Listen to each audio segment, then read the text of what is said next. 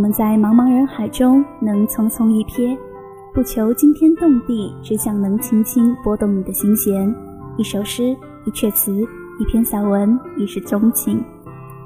愿这千古不朽的名作发出的声音，我说你听，不离不弃，用另一种形式存在你的生命里。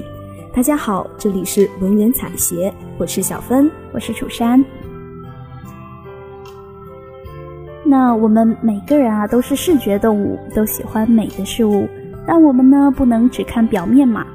所以呢，我们除了要知道古代的四大美女、十大帅哥之外呢，我们还要了解古代的十大才子。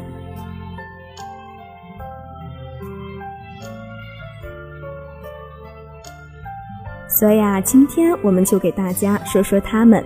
他们分别是汉代词赋大家司马相如，唐宋八大家之一的大文豪韩愈，唐代诗人白居易，北宋文学家秦观。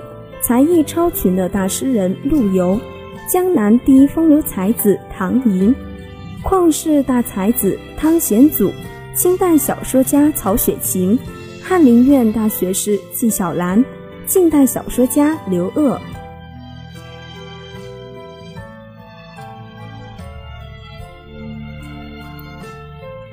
那我们先说的这一位啊，就是风流儒雅的旷世之才。汉代的词赋大家司马相如，司马相如呢是四川的彭州人。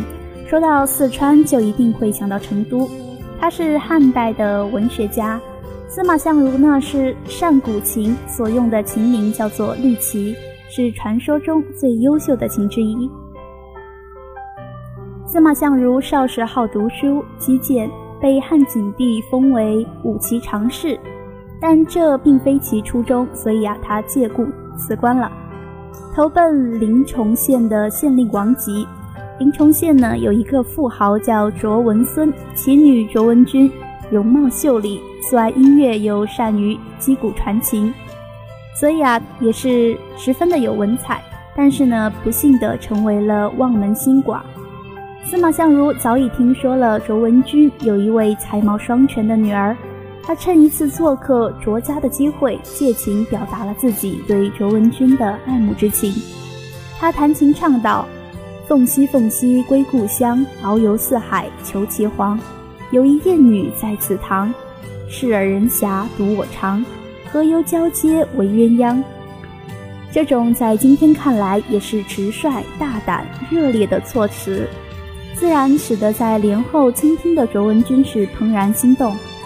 并且呢，在与司马相如会面之后，一见倾心，双双的约定私奔。当天晚上，卓文君收拾细软，走出家门，与早已经等在门外的司马相如会合，从而完成了两人生命中最辉煌的事件。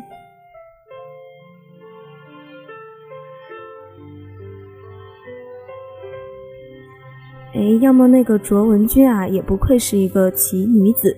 与司马相如回成都之后呢，面对家徒四壁的境地，大大方方的在临邛老家开酒肆，自己当炉卖酒，终于使得要面子的父亲承认了他们的爱情。后人则根据他二人的爱情故事谱得琴曲《凤求凰》，流传至今。唐代诗人张祜则有司马相如情歌一首，曰。风兮风兮非吾皇，山重水阔不可量。梧桐结阴在朝阳，浊雨若水鸣高翔。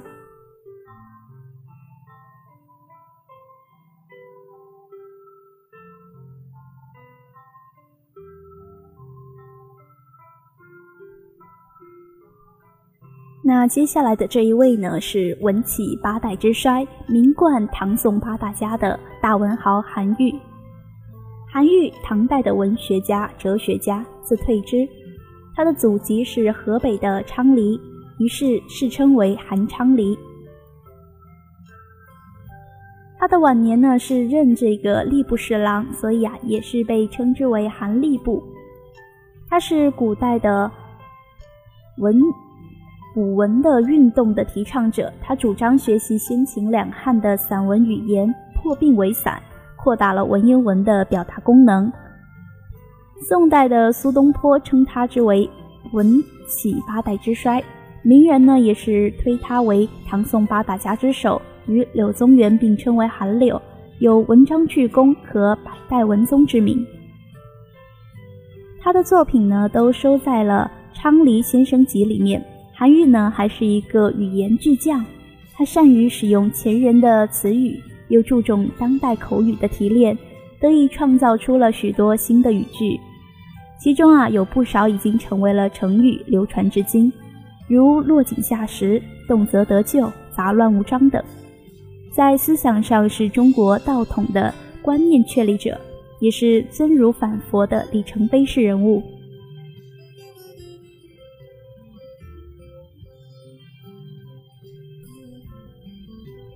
韩愈三岁而孤，受兄嫂抚育，早年流离困顿。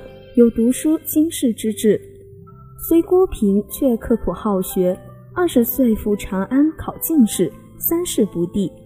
二十五岁后，他先中进士，三试复学弘词科不成，赴密州、董记、徐州张建峰两度士，后回京任四门博士。三十六岁后，任监察御史，因上书论天汉人饥状。请求减免赋税，贬阳山令，宪宗使北归，为国子副使，内官至太子右庶子，但不得志。五十岁后，先从飞度中原无忌，后迁刑部侍郎，因见营府谷，贬潮州刺史，移元州。不久回朝，立国子祭酒，兵部侍郎。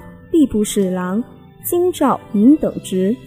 五十七岁中，政治上较有作为，施力求显怪新奇，雄浑而重气势。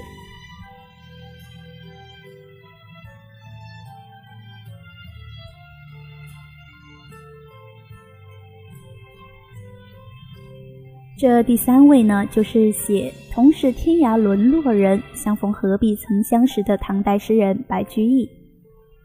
白居易字乐天，号香山居士、下归人，是中国文学史上颇负盛名且影响深远的唐代诗人和文学家，有“诗魔”和“诗王”之称。他的诗在中国、日本和朝鲜等国都有广泛的影响，与元贞共同发起的新乐府运动，史称“元白”。白居易的祖籍呢是在山西的太原，其曾祖父呢迁居下归。其祖父白黄又迁居河南的新郑。唐太宗大历七年的正月二十，白居易在新郑的城西东郭村降生了。白居易他晚年长居于这一个洛阳香山，所以啊也号香山居士。他享年七十五岁，葬于洛阳香山。他去世之后呢，唐宣宗李枕写信悼念他说。瑞玉连珠六十年，谁教明禄作诗仙？浮云不系明珠明居易，造化无为自乐天。童子解吟长恨曲，胡儿能唱琵琶篇。文章已满行人耳，一度思亲已苍然。著有《白氏长庆集》七十一卷。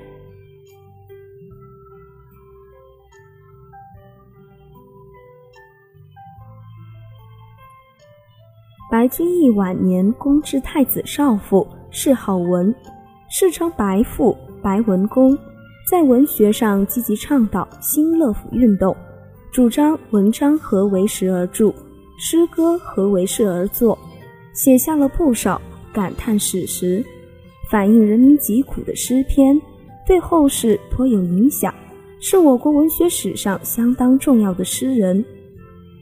文。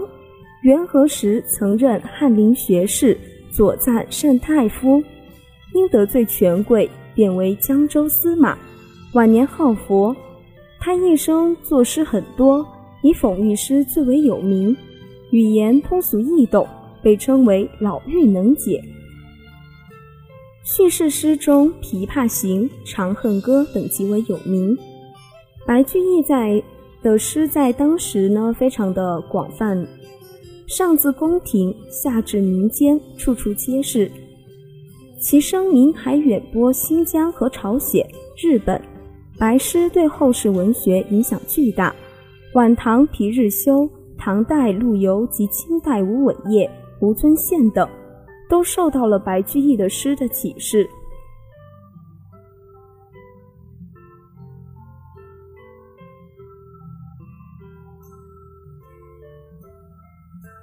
白居易的诗歌呢，在日本的影响是非常大的。他是日本最喜欢的唐代诗人，在日本的古典小说中，常常可以见到引用他的诗文。可以说，在日本人的心中，白居易才是中国唐代诗歌的风云人物。晚年与刘禹锡友善，称刘白，提倡歌诗发挥美次讽喻作用，其词极有特色，以风格明丽见长。为后世词人所推崇。白居易的主要作品有《长恨歌》《琵琶行》《赋得古原草送别》《钱塘湖春行》《忆江南》《长相思》《题岳阳楼》和《观义麦》。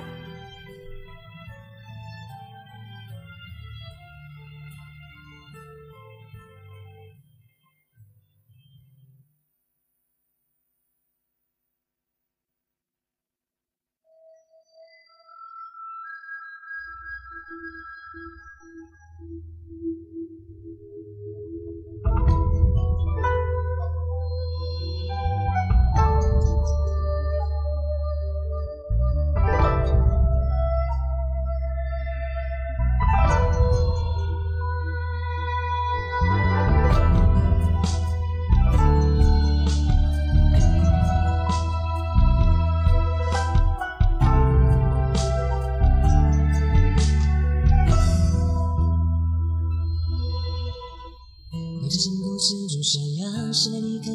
山下，几时让雨雪见了白纱；兵临城下，楼君不发。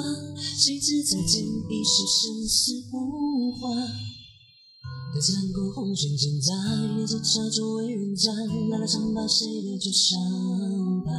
还能不能声色饮茶？他是这一场十指烟花，血染江山的花。井底里没见一朱砂，负了天下也罢，始终不过一场繁华。碧血染旧桃花，只想再见你泪如雨下。听到剑音呀，高楼烟烟一世情啊。这一生命乱的。是一算的来关，竹树下风流杂，花落西畔，放荡琵琶，乱风处处是心猿意马。是女颠倒荣华，我怎么肯相对照蜡？说着话不爱青梅竹马，到头来算的泪光，总是你负了天下。明月照亮天涯，最后谁又得到了真假？前生是命战马，怀抱中那激情的喧哗。风过天地树上，融化邂逅君临天下。登上九重宝塔，看一眼流星洒达。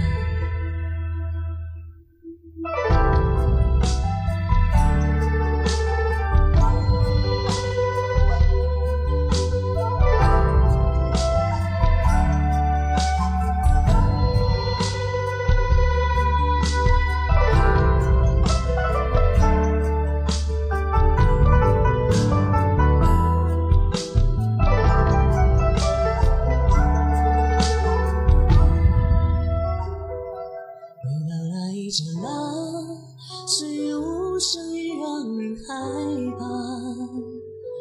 枯藤长出枝桠，原来时光已翩然。青苍梦中，楼上月下曾着眉目依旧的你啊。拂去衣上雪花，并肩看天地浩大，回到那。刹那，岁月无声也让人害怕。空中长出枝桠，原来时光一片柔情长。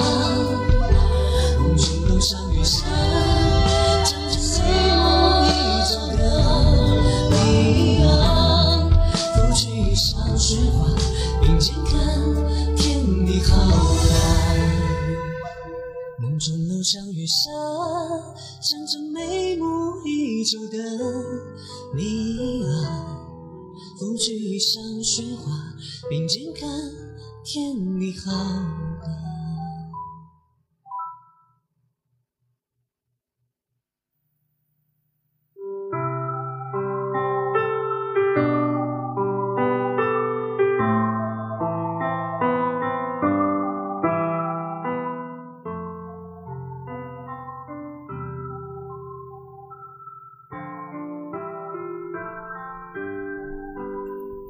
那接下来呢，我们来说一说第四位才子，他是婉约词派的一流人物，北宋的文学家秦观。秦观字少游，号邗沟居士和淮海居士，学者呢称之为淮海先生。在宋神宗的元丰八年，他是一位进士，曾任为太学博士，就是我们现在国立大学的教官，秘书省的正字。国史院的编修官，政治上呢，他倾向于旧党。他也是新党的执政之一。他被贬为监楚州的九岁时，他与黄庭坚、曹补之、张磊号称为苏门四学士，颇得苏东坡的赏识。清官呢，生性豪爽，洒脱不羁。他易于文辞，二十岁的时候呢，做了《福山宴赋》。二十四岁的时候，做了《单骑剑鲁父》，为世人所重。其散文呢，长于议论，《宋史》评为文思而思深。他的诗呢，是长于抒情。敖陶孙的诗评中说：“今少犹如使女游春，中伤宛若。”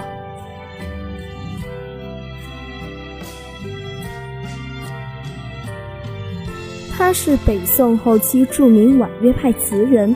其词大多描写男女情爱和抒发仕途失意的哀怨，文字工巧精细，音律写美，情韵兼盛，历来词誉甚高。然而原情婉转，语多轻盈，有的作品气格较弱，代表作为《鹊桥仙》《望海潮》《满庭芳》等。《鹊桥仙》中的两情若是久长时，又岂在朝朝暮暮，被誉为化腐朽为神奇的名句。《满庭芳》中的斜阳外，寒鸦数点，流水绕孤村，被称作天生的好言语。张炎在词源当中说：“秦少游，词体质淡雅，气骨不衰，经历中不断溢脉，咀嚼无子，久而知味。”著有《淮海集》四十卷，《淮海词》《劝善录》《逆旅集》，有集《扬州诗》。高邮诗，其禅书是我国现存最早的一部禅僧专著，又善书法，小楷学中王，资久可爱。草书有东晋风味，真行学颜真卿。建炎四年。南宋朝廷追赠秦观为直龙图阁学士，而高邮文学官秦观读书台，官有帖石刻，扬州云山图，保存至今。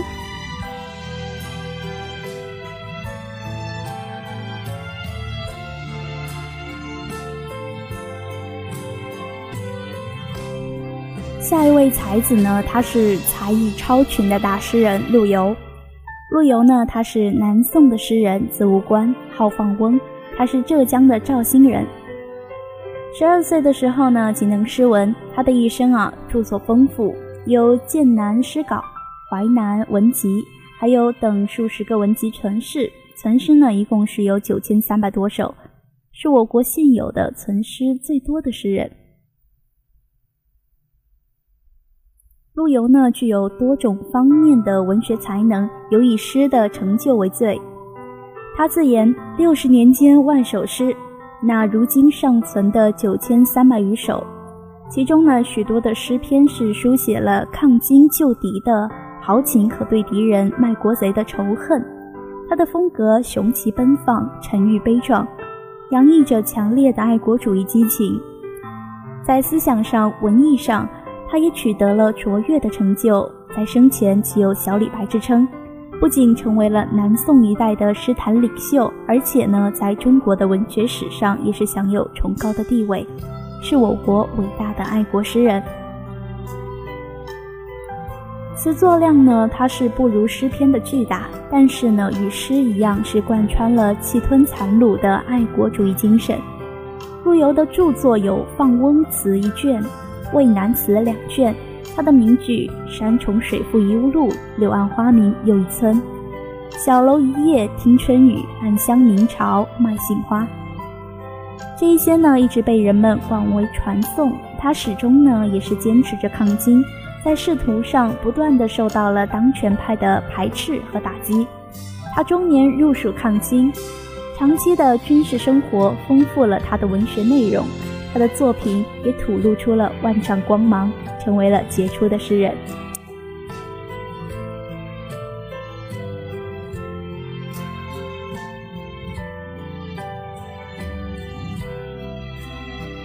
生当北宋灭亡之际，少年时即受家庭中爱国思想的熏陶，绍兴中应力布事，为秦桧所驱。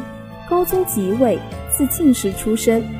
绍兴二十八年，入闽任宁德县主簿。《晋宁德县志》卷三中记载：陆游，字务观，即放翁也。绍兴二十八年任吏部，有善政，百姓爱戴。在宁德的南霁山上建有陆游塑像。曾任镇兴、龙兴通判。秦道六年入蜀，任益州通判。秦道八年。入四川宣抚使王延部墓，投身军旅生活。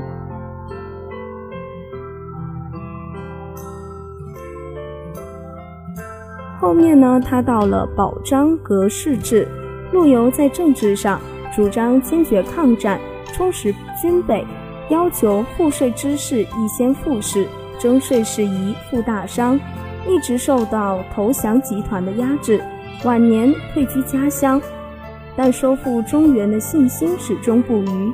一生创作的诗歌有很多，今存九千多首，内容极为丰富，抒发政治抱负，反映人民疾苦，批判当时统治集团的屈辱投降，风格雄浑豪放，表现出渴望恢复国家统一的强烈爱国热情。《关山月》《书愤》《农家叹》。《示儿》等篇均为后世所传颂，书写日常生活也多清新之作。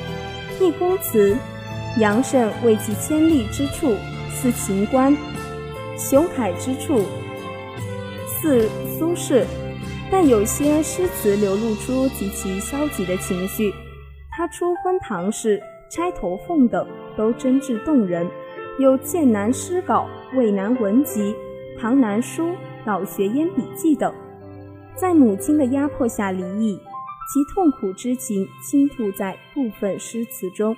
如沈园，他的诗歌艺术创作继承了屈原、陶渊明、杜甫、苏轼等人的优良传统，是我国文化史上一位具有深远影响的卓越诗人。他的主要著作有《渭南文集》《剑南诗稿》《放翁词》《南唐书》。老学编笔记。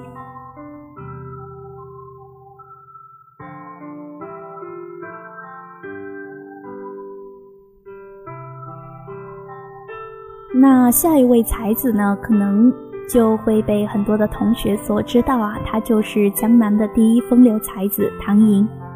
唐寅呢，他是于明宗年的成化六年，庚寅年的寅月、寅日、寅时出生的，所以啊，他就名为唐寅，字伯虎，也就是我们所说的唐伯虎。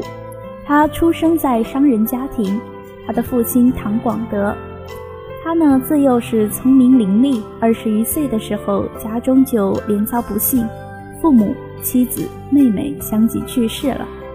他的家境卑弱，在好友祝允明的规劝之下，潜心读书。二十九岁的时候，参加了应天府的公试，得了第一名，解元。他三十岁的时候呢，就赴京去会试，却受到了考场舞弊案牵连，被斥为吏。他此后呢，也是决意进取，以卖画为生。正德九年的时候，曾应宁王朱宸濠之请，赴南昌半年余。后面察觉了宁王的图谋不轨，就遂阳狂得以逃生而归。他的晚年生活困顿，五十四岁的时候就病逝了。他的玩世不恭，但是又才气横溢。他的诗文善明，与祝允明、文子明，还有徐祯卿并称为江南的四大才子。他的名画更著，与沈周、文子明还有仇英并称为吴门四家。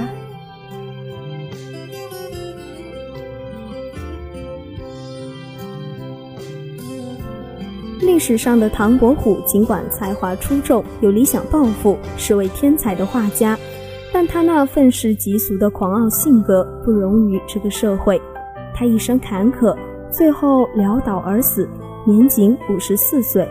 他临终时写的绝笔诗，就表露了他苦心的留恋人间而又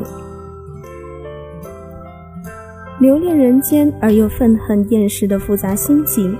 生在阳间有散场，死归地府又何妨？阳间地府俱相似，只当漂流在异乡。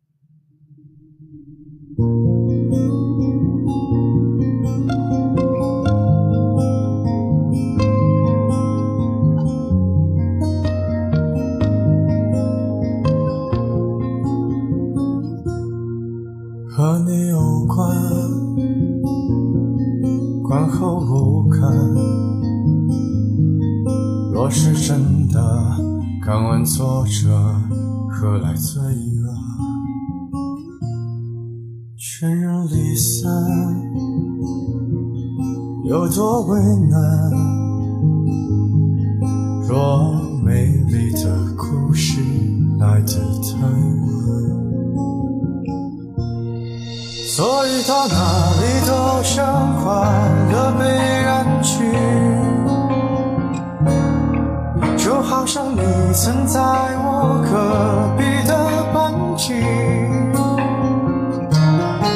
人们把难言的爱都埋入土壤里，袖手旁观着别人经历，撇清自己。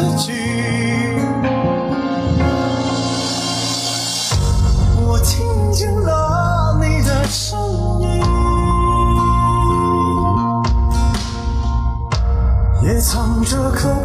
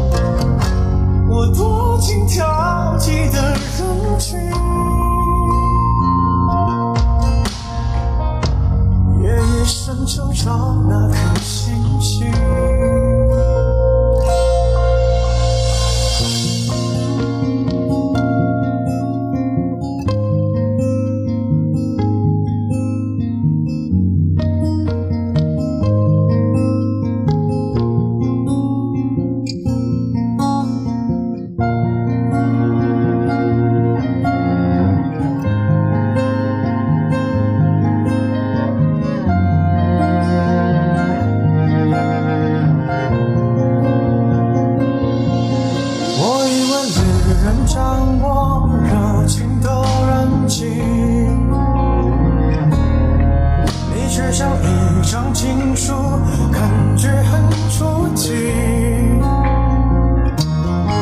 人们把晚来的爱都锁在密码里，自尊长远的演说撇清所有关系。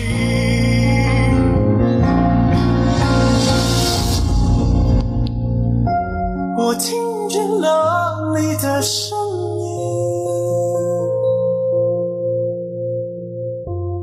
藏着颗不看见的心。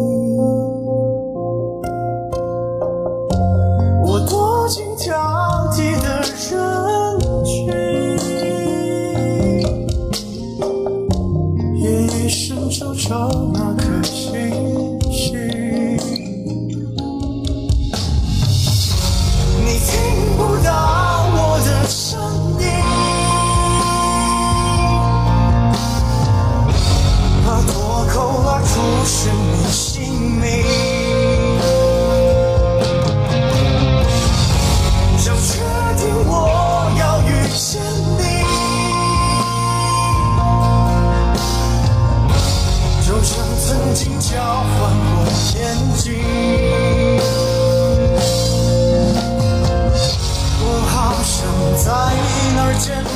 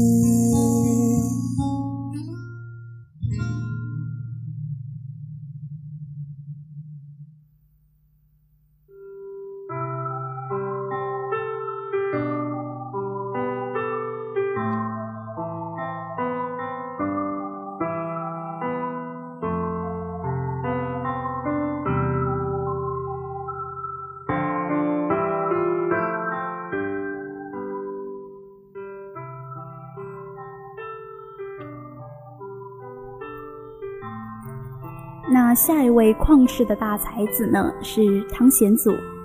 汤显祖呢，他是明代的戏曲作家，字异人，他是号海若，自属呢是清远道人，在中国和世界的文学史上有着重要的地位。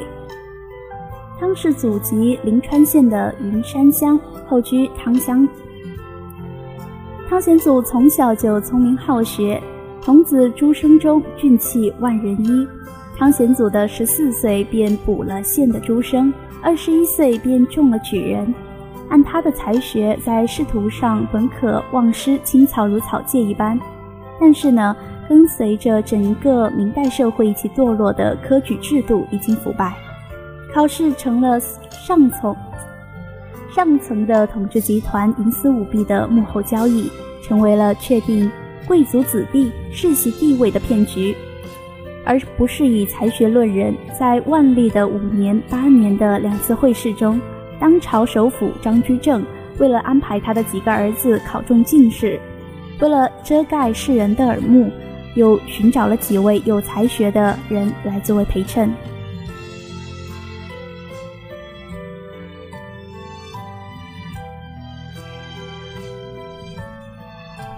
他打听到海内最有名望的举人。不过于汤显祖和沈某等人，就派了自己的叔父去联系他们，声言只要肯同宰相合作，就许汤显祖等重头几名，以宰相之威势，加于许多人梦寐以求的诱惑。沈某等人出卖了自己，果然中了高科，但显祖却洁身自好，一无所动。他虽然并不反对张居正的政治改革。但作为一个正直的知识分子，他憎恶这种腐败的风气，因而先后两次都严峻地拒绝了他的招揽，然后说：“我不敢从处女子失身也。”结果是可想而知的。汤显祖名落孙山，而且在张居正当权的年月里，他永远落地了。但因此，汤显祖却以高尚的人格和洁白的操守。得到海内人士的称赞。张居正死后，张四维、申时行相继为相，他们也曾许他以翰林的地位拉显祖入幕，但显祖都拒绝了。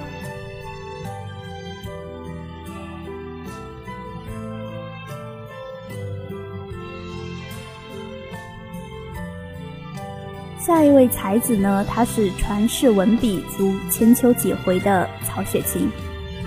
曹雪芹呢是清代的小说家，名真，字梦阮，号雪芹。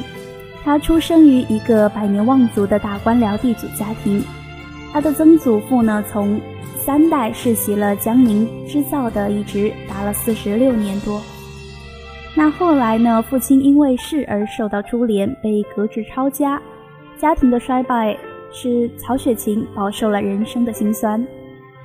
他在人生的最后几十年中，以坚韧不拔的毅力，专心致志地从事。《红楼梦》的写作和修订，死后留下的《红楼梦》前八十回的稿子，《红楼梦》的内容丰富，情节曲折，思想认识深刻，艺术手法精湛，是中国古典小说中伟大的现实主义作品。现存一百二十回的《红楼梦》中，后四十回一般认为是高鹗所续。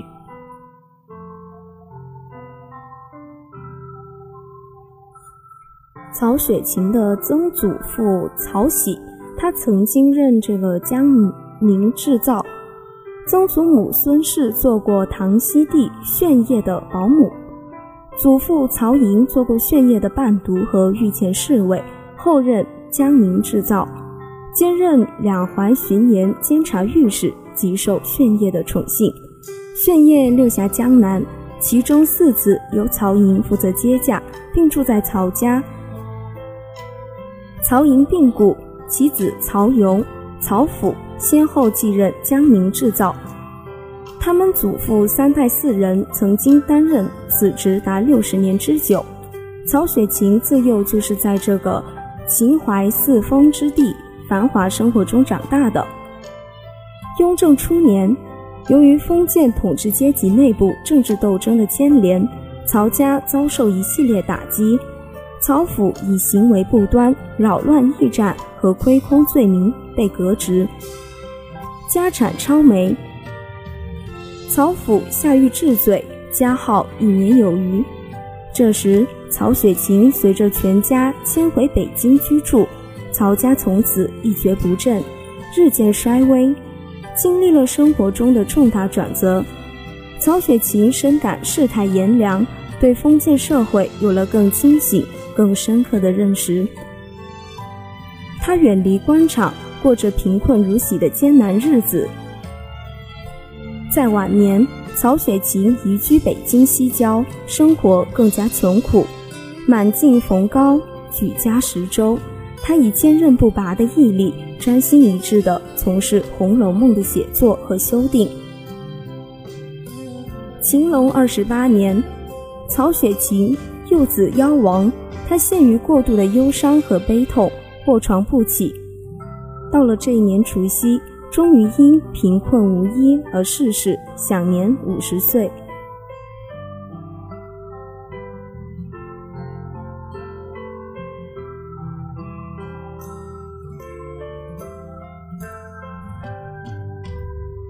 第九位大才子呢，是一庄一谐的翰林院大学士纪晓岚。姓纪名君，字小兰，是一达。他是世称的文达公，晚号石云、春凡。乾隆的十六年，他中了进士，又授为翰林院的庶哲士。因学识渊博，被乾隆所赏识。曾因为亲家的两淮盐运使卢建曾经有罪，受到了株连，被发配到了新疆的乌鲁木齐。之后呢，乾隆以图尔扈特归还为题目来考他，命他在《四库全书》的总撰写中为总撰官，至乾隆的四十六年完成，耗时十年。他次年呢，被擢升为兵部侍郎、左副都御史、礼部尚书、协办大学士。纪晓岚他著于朗威草堂，著有《朗威草堂》的书记。接后人整理有文达公遗著。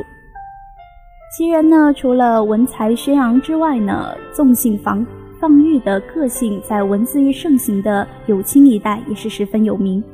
如小横乡试的主人在《清朝野史大观》卷三中说道：“公平生不食面食，而偶尔食之，米则未曾上口也。饮食只猪肉食盘，熬茶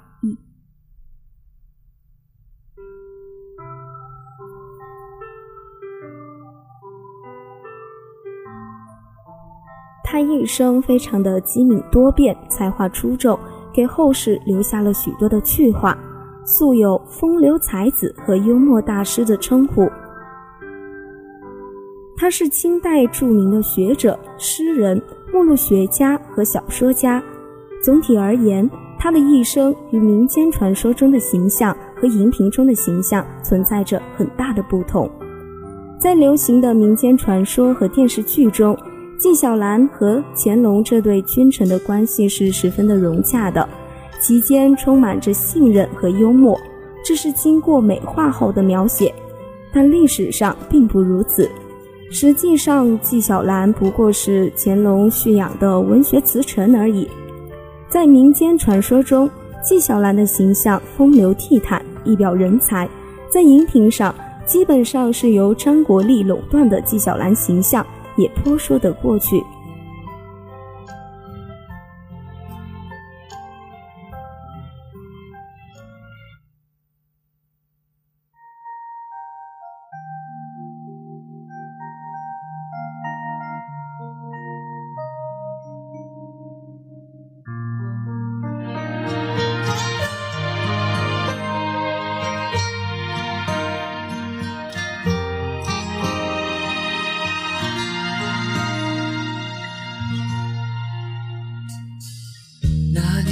在路灯下站了很久，直到你悄无声息在我身后。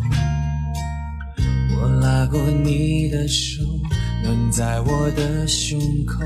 转眼时间到了好多年以后。那年跟着你走过好多路口，也哭过笑过，如今不再提起了。世上总有些遗憾开不了口，开不了口的都默默成为永久。只是没有如果，没当初见你时的忐忑。当我再想起你深深拥抱我的那一刻。只在岁月深处温暖我。只是没有如果，没眼泪换时光的蹉跎。当我还能笑着想起你曾深深拥抱我，往后笑容祝福彼此的你我。只是没有如果。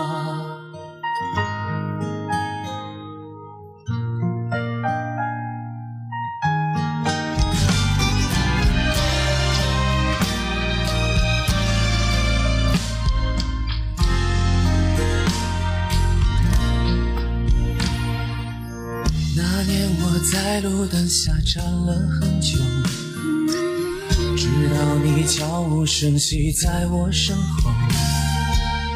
我拉过你的手，暖在我的胸口。转眼时间到了好多年以后。那年跟着你走过好多路口，也哭过笑过，如今不再提起了。世上总有些遗憾开不了口，开不了口的都默默成为永久。只是没有如果，没当初见你时的忐忑。当我再想起你深深拥抱我的那一刻。回忆只在岁月深处温暖我。只是没有如果，没眼泪换时光的蹉跎。当我还能笑着想起你曾深深拥抱我，往后笑容祝福彼此，往后笑容祝福彼此的你。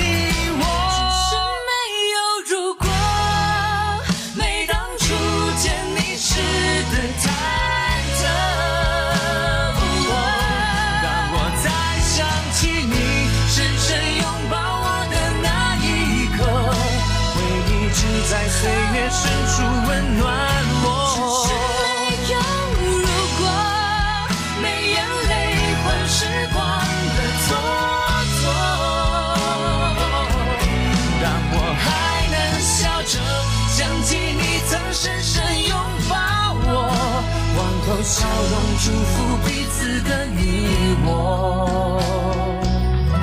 只是没有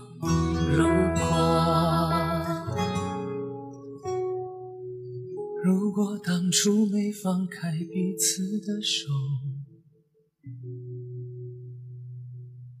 只是没有如果。